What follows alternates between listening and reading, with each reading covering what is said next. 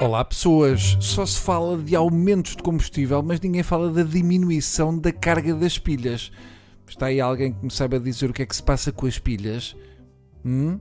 Sou só eu que sou parvo ou as pilhas andam com falta de pilha? Hã? Os miúdos recebem um comboio, meia hora para pôr as pilhas e depois o comboio atravessa a sala, dá duas marradas na parede, mas já não dá uma terceira, por falta de pilhas. No meu tempo, o comboio ficava a dar marradas na parede até abrir buracos. E se fosse preciso, ainda levava os meus tios à terra. Bastava tirar as pilhas um bocadinho, soprá-las e ainda davam para mais um mês. Dá a sensação que as pilhas estão com falta. Já disse isto, não já? Este ano ofereci uma boneca que fala e faz xixi a pilhas à minha sobrinha e até tive medo que a boneca ficasse com alguma doença porque faltou-lhe a pilha a meio do xixi. E ela não fez tudo e isso faz muito mal aos rins, à bexiga e ao cordel que se puxa para dizer mamã. Pronto, já arrumei este assunto. Amanhã é dia de Santo António. Uh, por acaso, a coisa que eu tenho saudades é das antigas notas de 20 escudos com o Santo António. Era uma nota a que se podia rezar em caso de desespero. Era dinheiro a que se podia fazer promessas para arranjar casamentos, etc. Eu sou adepto dos santos populares e também gosto de alguns santos que menos gente conhece, assim, santos de vanguarda, os santos indie.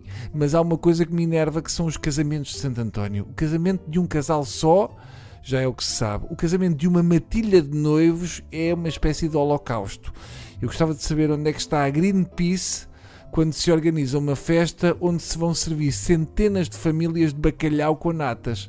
Depois queixam-se que está em extinção. Ainda para mais, o santo em questão era dada a amizade e conversa com peixe. Portanto, não se entende. Eu gosto dos santos populares, mas acho que podiam ser uma festa mais completa se o manjerico funcionasse quando misturado com tabaco. Eu gosto de manjericos, mas, por exemplo, este ano eu sei que foi um ano mau para o manjerico por causa da geada que deu cabo das quadras. Desgraçados dos produtores de manjericos, a quem já não bastava o míldio da redondilha que ataca os versos dos manjericos, fazendo com que alguns tenham que ser destruídos e retirados do mercado porque o míldio ataca a ponta da rima, dando origem a coisas como Santo António, ó oh meu santo milagreiro, arranja-me moça bonita para este rapaz de óculos. É terrível, não, não, não.